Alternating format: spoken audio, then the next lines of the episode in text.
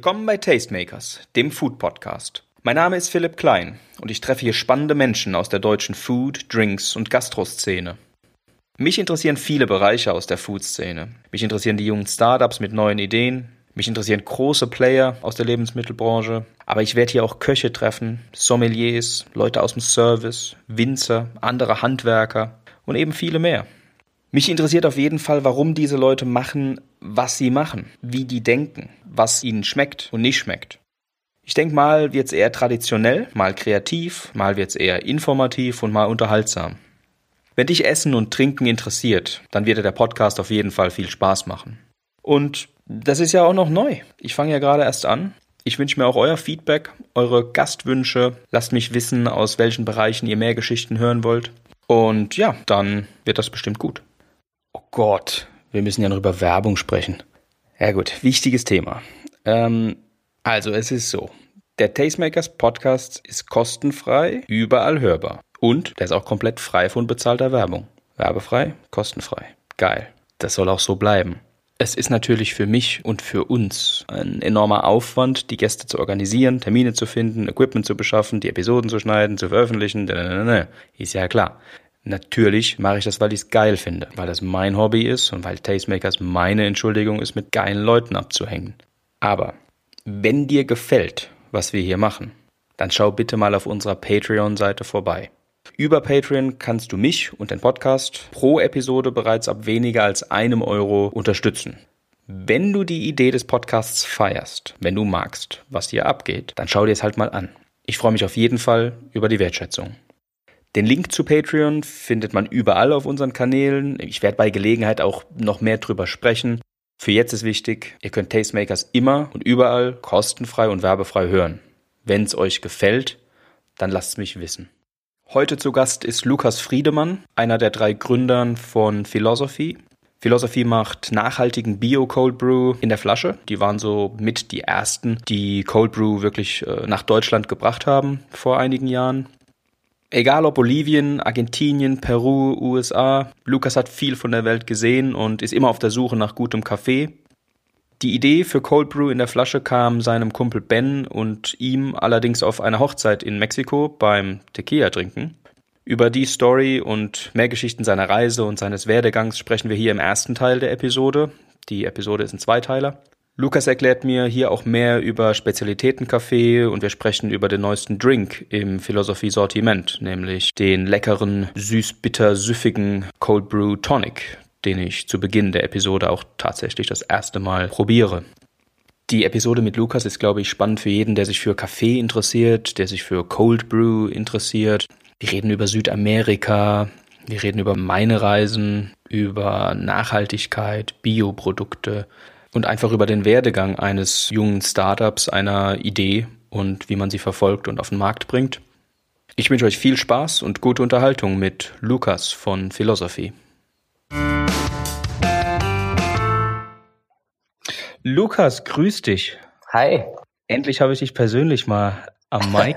Sonst immer nur den Ben, beziehungsweise ich treffe immer nur den Ben auf ja. Messen, weil du immer irgendwo in Kolumbien rumfällst, wie man hört.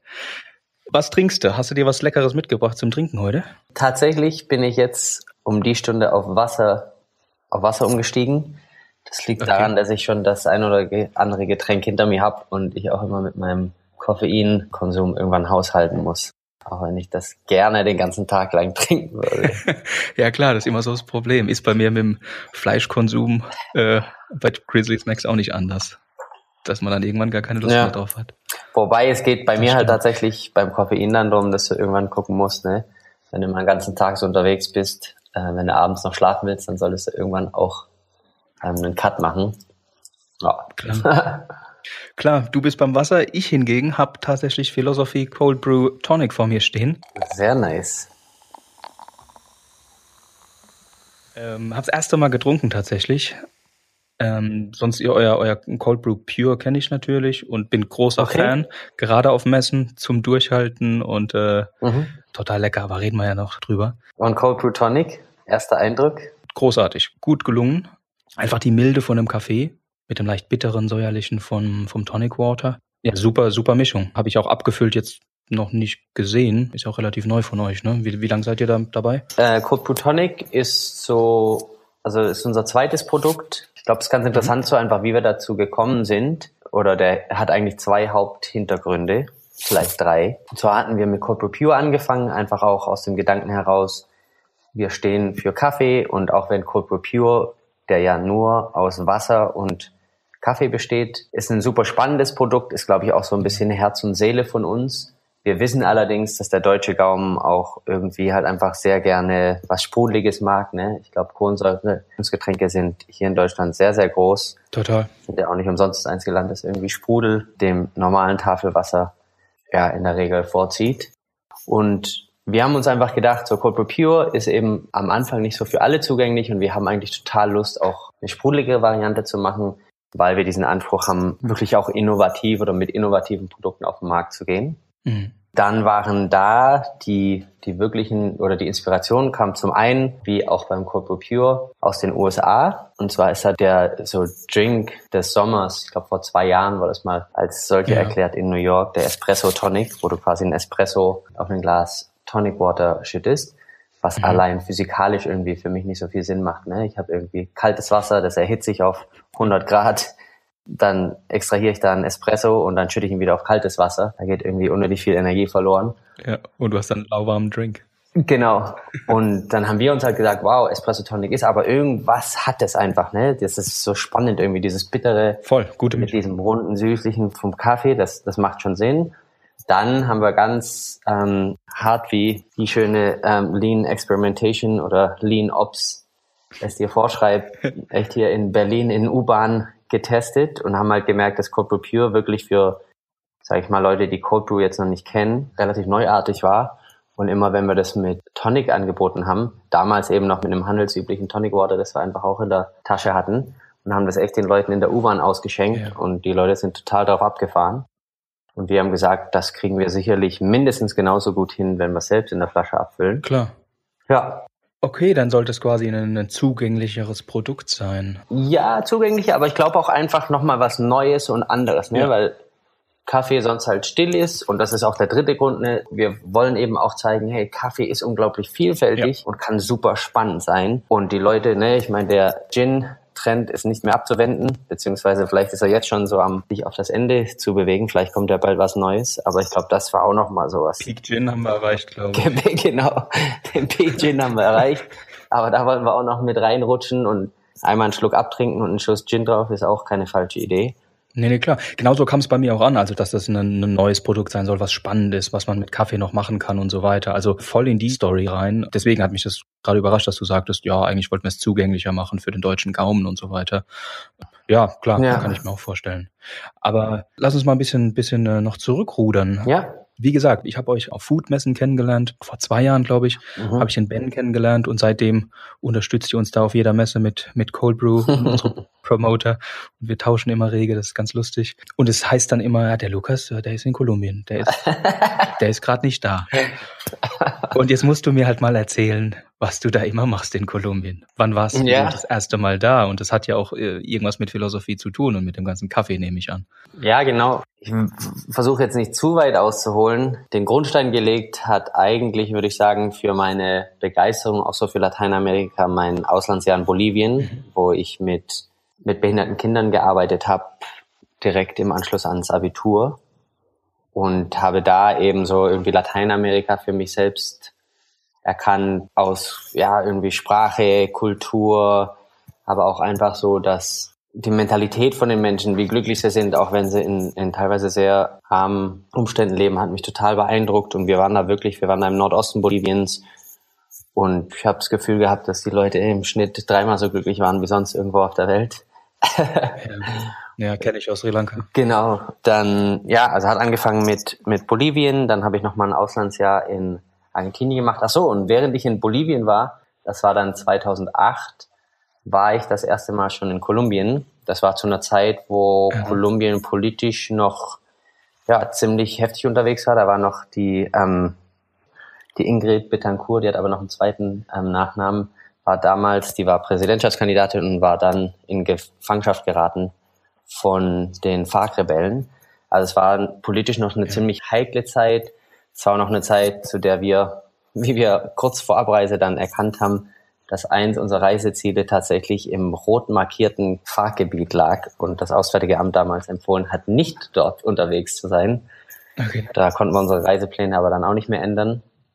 Das heißt, es war noch ein anderes Kolumbien als das, das ich dann sieben Jahre später ähm, kennengelernt habe, als ich nach Bogotá gezogen bin. Ja, okay, da hat sich viel getan, ne? Genau. Und wie das zustande gekommen ist, ist eigentlich, oder das Lustige ist, dass ich tatsächlich in Kolumbien erstmal nicht wegen Kaffee gelandet bin, aber ich glaube, das hängt trotzdem alles sehr stark miteinander zusammen. Und zwar habe ich meinen Master in Kalifornien gemacht, hatte da eigentlich äh, Policy Studies studiert und bin so am Ende mhm. ziemlich stark abgedriftet, so in die Richtung Social Innovation, also viel Impact durch ähm, Innovation im privaten Sektor, durch Unternehmensgründung und sozial orientierten Unternehmen eben und habe da tatsächlich an einem Projekt mit Kaffeebauern unter anderem in Kolumbien zusammengearbeitet. Und unsere Mission war dabei, oder unser Ziel war es, eine Verbesserung von zwei Prozessen zu erlangen, die unglaublich wichtig sind für die Qualität des Kaffees, und zwar die, der Fermentationsprozess und der Trocknungsprozess von der Kaffeekirsche beziehungsweise der Kaffeebohne. Kann ich gerne ein bisschen mehr dazu erzählen, aber das war so okay.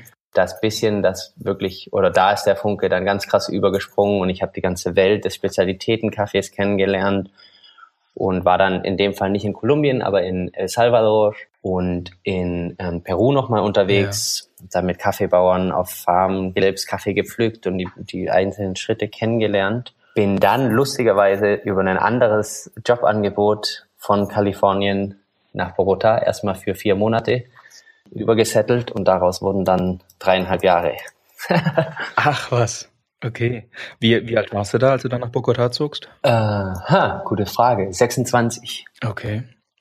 Und dann hast du dann einen Job gefunden. Wahrscheinlich hast du dich da auch verliebt. Ich habe gehört, in Kolumbien geht es auch ganz gut.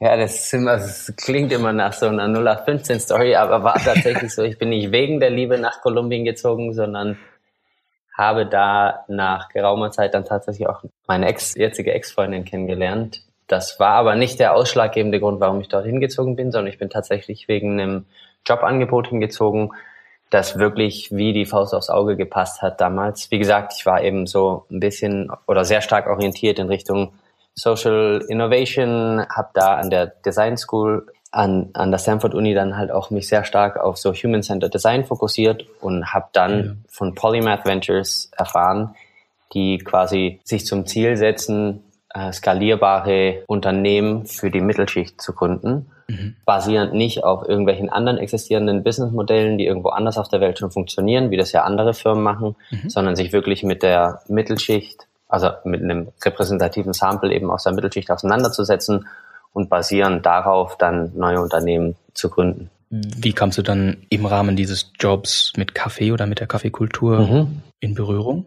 Das war alles eigentlich privat betrieben von dort an. Ah, okay. Ich hatte eben durch, durch dieses erste Projekt aus der Uni-Zeit noch relativ viel Kontakte, kannte da eigentlich dann in Bogota auch die wenigen, die mittlerweile auch in Bogota Spezialitäten-Kaffee anbieten, war da auf ein paar Konferenzen, war mehrmals einfach privat dann im Eje Cafetero, das ist eben so der, also die Hauptkaffee-Anbauregion oder zumindest die bekannteste. Ja. Das war ein Grund und dann habe ich eben nebenher, ich habe mich so dafür begeistert, habe dann eine kleine Mini-Ausbildung zum Barista nebenher gemacht und okay. habe äh, gefühlt jeden Tag irgendwie versucht, in einem anderen Café nochmal kurz Stopp zu machen und habe das irgendwie so nebenher für mich am Anfang eben eher privat entwickelt und dann irgendwann nach vielen Gesprächen mit meinem Mitgründer Ben, ja, hat sich das dann vom privaten Interesse oder vom Wochenendinteresse ein bisschen ausgeweitet.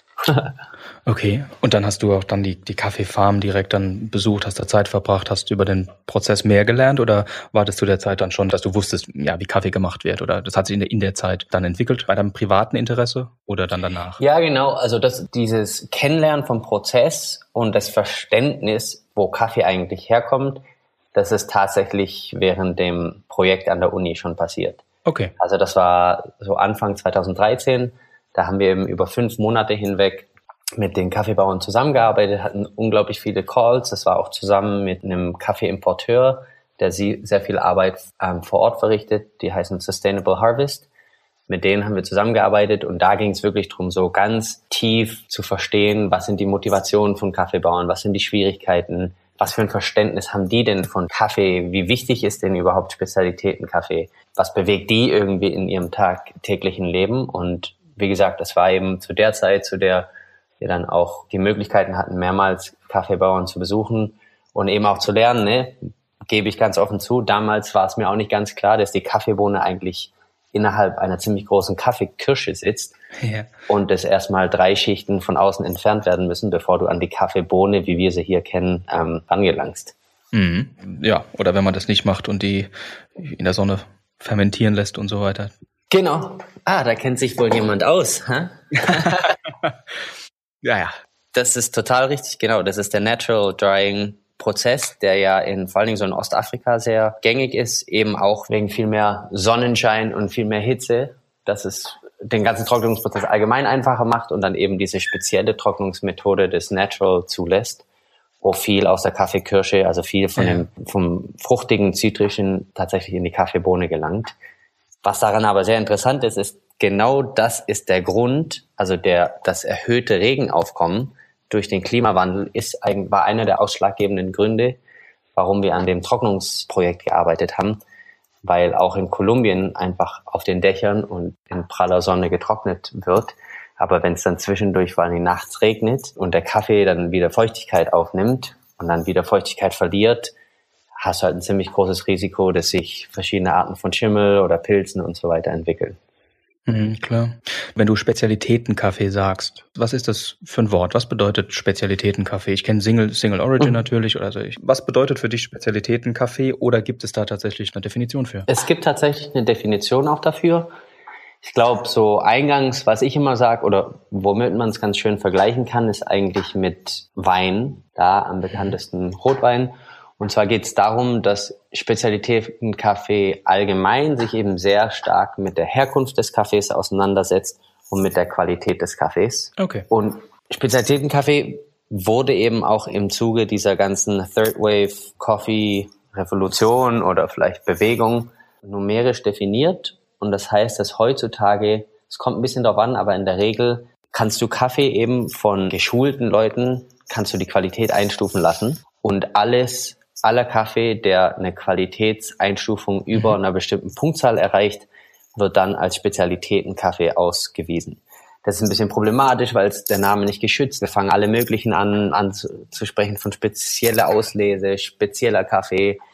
Aber der Ausdruck Spezialitätenkaffee, wie ihn auch die SCAA, mhm. also die Specialty Coffee Association of the Americas, und dann gibt es noch das Pendant dazu aus Europa. Ich glaube, mittlerweile sind die sogar fusioniert die definieren eben den Begriff Spezialitätenkaffee als eine gewisse Punktzahl, die einen Kaffee erreicht.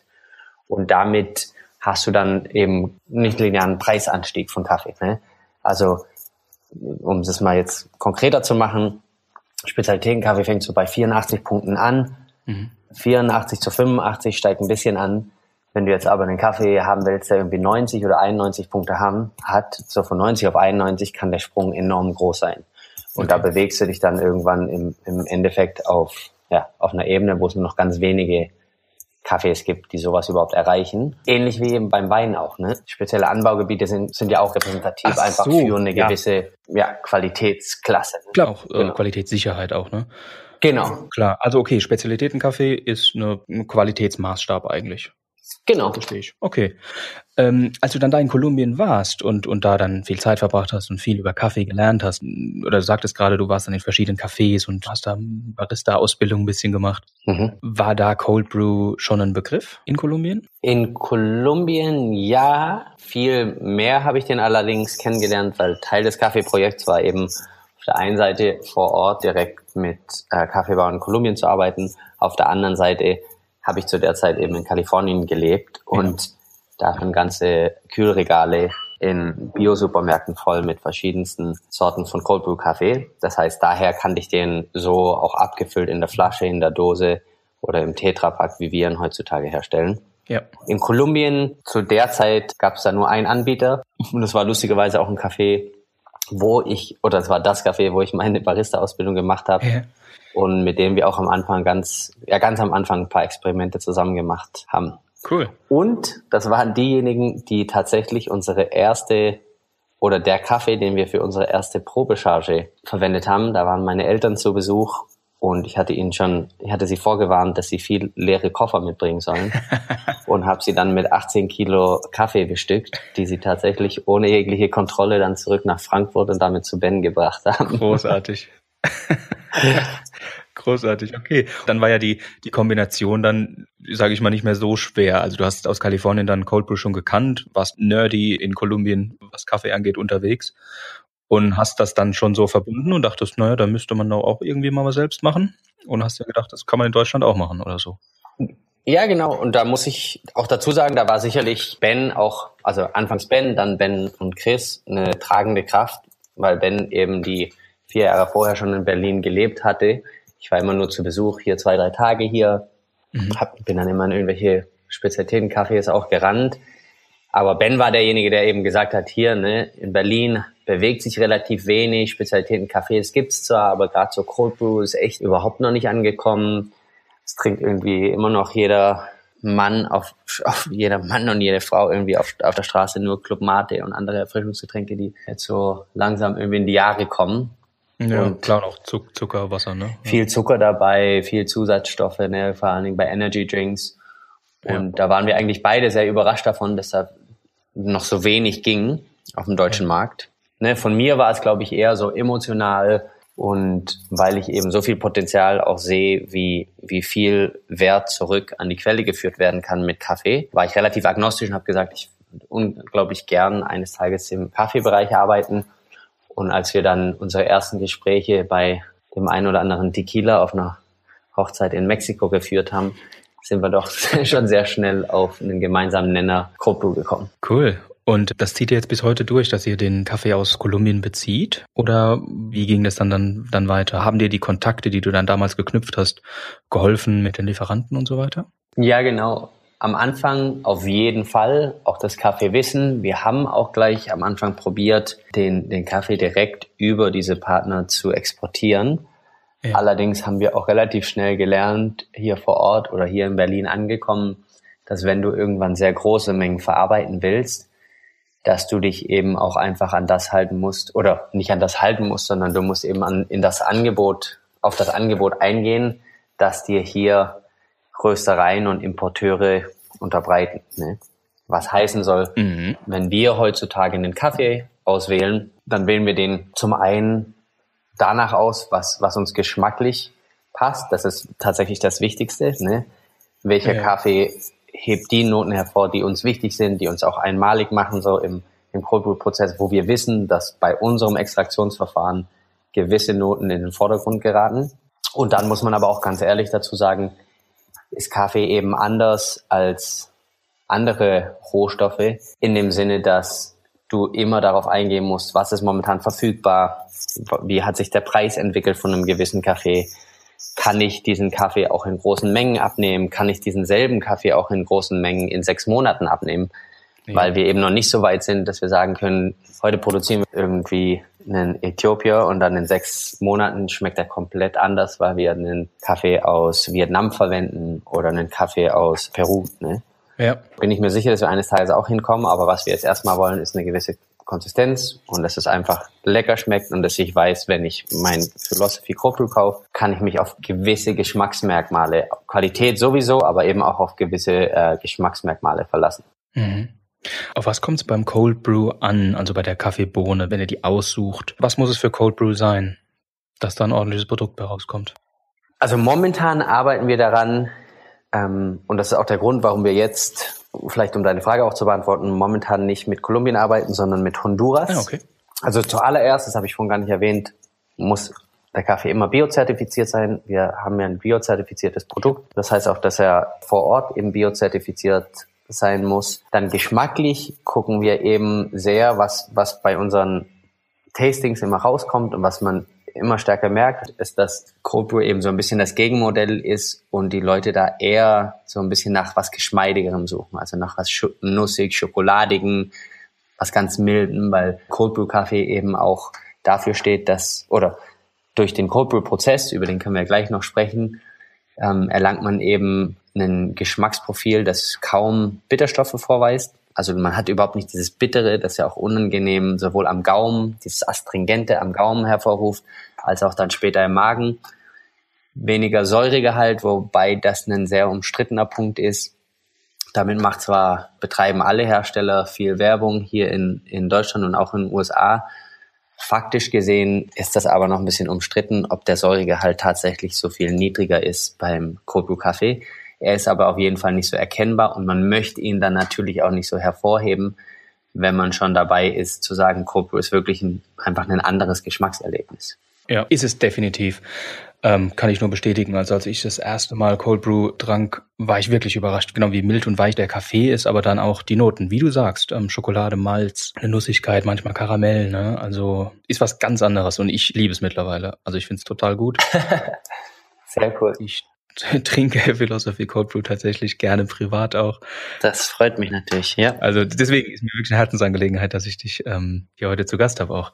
Ich mache ihn äh, natürlich aber auch tatsächlich doch recht oft selbst. Also ein, zwei Mal im Monat ähm, mache ich es auch selbst. Können wir auch mal nachher noch drauf eingehen, mhm. wie man es auch mal selbst machen kann. Bin ich auch voll dafür, dass Leute das zu Hause ausprobieren. Ich glaube, das ist völlig außer Frage. Also auf der einen Seite muss man sich ein bisschen auskennen muss man wissen, ne? Mahlgrad, welch, genau wie du gefragt hast, welcher Kaffee macht den Sinn, welcher Mahlgrad, welche Extraktionszeit. Man kann aber auch so jetzt mal gleich vorab, dass das Thema aus dem Raum ist. Yeah. Frisch gemachter Kopu-Kaffee wird immer ein bisschen anders schmecken als den, den man in der Flasche trinkt. Das heißt ja. nicht, dass der eine oder der andere besser ist. Da gibt's viele Vorteile und viele Nachteile für beide Versionen. Aber ich finde, das Allerwichtigste ist, dass Leute erkennen und dass mehr Leute erkennen, wenn ich Cold Brew kalt extrahiere, habe ich einfach ein spannendes und anderes Getränk, das ich dann auch anders einsetzen kann. Und ich sage immer dazu, auch wenn wir natürlich eher in der Kaffeewelt als in der Teewelt unterwegs sind, aber auch Tee sollte jeder mal probieren, kalt zu extrahieren. Yep. Genau dasselbe Prinzip, genauso mild und die Bitterstoffe, die mich schon immer gerade bei so grünen Tee und so gestört haben, wenn man dann doch wieder vielleicht gerade mal 30 Sekunden zu lang extrahiert hat, sind einfach nicht mehr vorhanden. Ja, bin ich bei dir. Wir haben gerade einen Foodblog gelauncht, äh, grizzlykitchen.de. Und äh, da sind wir auch tatsächlich gleich am Anfang mit einem Cold Brew Coffee und mit einem Cold Brew Tea Rezept rausgekommen. Mhm. Ähm, weil es einfach für den Sommer einfach großartig ist natürlich. Genau, ne? Erfrischend, mild und ich kann auch mal ein bisschen mehr trinken und muss mir nicht sofort irgendwie Sorgen um meinen Magen machen. Genau, und jetzt machen wir gerade ja so ein paar Cocktailrezepte oder auch alkoholfreie Cocktailrezepte ohne äh, ohne Alkohol natürlich. mit Philosophie. Ah, geil. Wir nehmen da euren, euren Cold Brew dazu, ähm, aber dazu äh, werde ich dich nochmal separat anschreiben. Okay, nee, weil wir können, kann ich kurz auch einwerfen. Das ist super, dass du das sagst oder super spannend. Oder es ist eine Ehre, mit jemandem zu sprechen, der sich so viel mit Cold Brew auseinandersetzt. Aber es ist genauso schön, mit Menschen zu sprechen, die Cold Brew noch nicht kennen. Wie wollte ich damit sagen? Ja. Es ist aber wirklich eine der größten Vorteile. Man kann viel über Geschmack sprechen und über Milde, ne? Ist da jetzt, oder schmeckt der so viel bitter oder sind so viel weniger Bitterstoffe vorhanden? Mag ich vielleicht diese Bitterstoffe? Ich glaube, dass der allergrößte Vorteil, den viele Leute noch nicht so erkannt haben, ist ein sehr funktionaler Vorteil. Weil heißer Kaffee, heiß ist vergänglich, ne? Ich erhitze den und er wird zwangsläufig irgendwann ja. kalt. Scheißphysik. Scheißphysik. Ja. Das heißt, dann ist er eben kalt und dann ist er tatsächlich, auch wenn er heiß extrahiert worden ist, wirklich weniger genießbar als ja. heiß. Beim kalten oder beim Cold Brew Kaffee, gerade wenn man den so abfüllt, wie wir das jetzt erreicht haben über die letzten zwei Jahre auch Forschungsarbeit, ist eben, dass er konstant ist, ne? Und das heißt, dass ich ihn morgens im Smoothie trinken kann. Das heißt, dass ich ihn mitnehmen kann. Das heißt, dass ich ihn auch mal vier Wochen im Keller lagern kann. Das heißt, dass ich ihn im Cocktail abends an der Bar an, ähm, einsetzen kann. Und das heißt einfach, und, und der größte Nutzen ist eigentlich, dass ich einen extrem hochwertigen Kaffee immer und zu jeder Zeit und an jedem Ort ähm, genießen kann. Und das ist ein Vorteil, den ich nicht habe, wenn ich dazu einen Barista brauche, wenn ich dafür eine 5000 Euro Mazzocco Espressomaschine ja. brauche oder wenn ich immer Wasser oder anderen Stromanschluss brauche. Ja, ne? bin ich bin ich voll bei dir. Ähm, gerade oder wenn, wenn ich Cold Brew selbst mache, genau das, was du sagst, die Schwankung, das stört mich oft, dass es was natürlich immer ein bisschen anders schmeckt. Und ich auch ja, leider zugeben muss, dass mir euer Cold Brew Pure immer noch am besten schmeckt. Also ich habe jetzt noch keinen selbst äh, besser hingekriegt, muss ich äh, gestehen. Ich arbeite dran, aber mal gucken. Können wir mal ein Seminar ähm, hier machen? Oh, sehr gerne, sehr gerne. Dahin. Wobei wirklich ein Vorteil wird es für uns nicht, aber machen wir natürlich sehr gerne. nein, nein. Ähm, äh, ich kenne von euch nur diese Viertel-Liter-Flaschen. Ähm, ja. Die kleinen Stubis. Finde ich großartig übrigens. Tolles Etikett, auch tolle Haptik. Aber ist jetzt zu Design-nerdy wahrscheinlich. Gibt es auch andere Gebinde von euch? Habt ihr die größer? Irgendwie in 10 Liter oder so? Genau, wir haben die tatsächlich in einer sogenannten Bag-in-Box im 10 Liter Gebinde, an die man auch direkt einen Tab anschließen kann. Geil. Der Grund dafür ist aber eigentlich ein anderer. Und das ist nett, dass du mich nochmal an unser drittes Produkt erinnerst. Und zwar bieten wir neben unserem Cold Brew Pure und dem Tonic, den du heute das erste Mal probiert hast, auch Nitro Brew an. Nitro Brew, Nitro ist Stickstoff. Viele Leute aus irgendeinem Grund denken immer noch, es sei Lachgas. Ich weiß nicht, da hat Need for Speed oder so hat da irgendwas falsch gemacht. Dass die Leute immer ja. denken, wir vergiften sie, wenn, wenn sie Nitro Brew trinken. Aber bei Nitro Brew geht es im Grunde genommen darum, dass du Cold Brew mit Stickstoff versetzen kannst mhm. aus dem Zapfhahn und dadurch nochmal noch mal ein anderes Geschmacksbild erzeugst, obwohl du dem Kaffee nichts anderes zusetzt. Du, das heißt, das Einzige, was du trinkst, ist auch hier wieder Kaffee und Wasser und dazu komprimierter Stickstoff. Ne? Stickstoff sowieso zu 78 oder 79 Prozent in der Luft. Und was unsere Zapfanlage macht, ist einfach diesen Stickstoff anzuziehen und dann zu komprimieren und dann eben ins, in diesen Cold führen.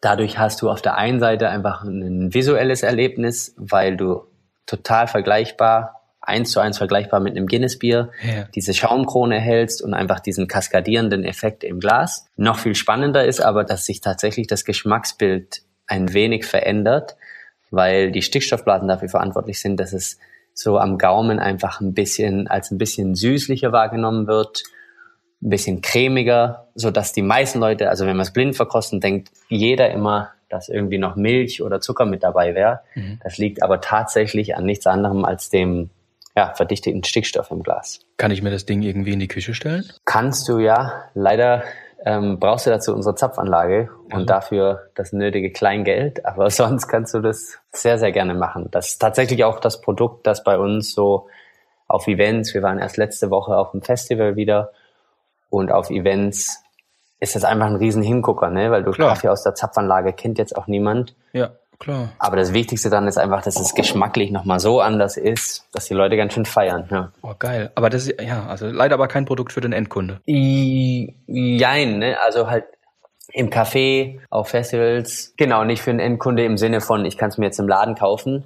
Aber auch da, okay, da, jetzt darf ich gar nicht zu viel verraten, sagen wir so, vielleicht schaffen wir es eines Tages, das Produkt auch so direkt in der Dose anzubieten. In der Flasche ist das so gut wie unmöglich, laut unserem Getränkeguru Chris. Ja. Aber in der Dose, wer weiß, vielleicht schaffen wir das.